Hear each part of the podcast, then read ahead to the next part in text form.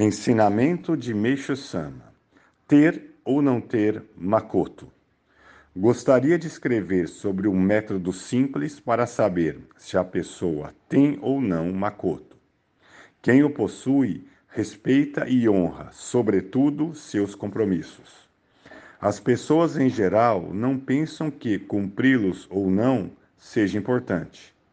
Na realidade, não deveriam proceder desta maneira pois o fato de não honrá-los significa enganar o próximo, e isso constitui uma espécie de pecado.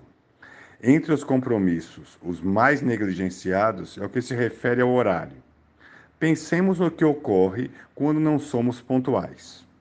Uma vez que a pessoa nos espera contando com a nossa presença, o aborrecimento e a impaciência causam-lhe um grande sofrimento.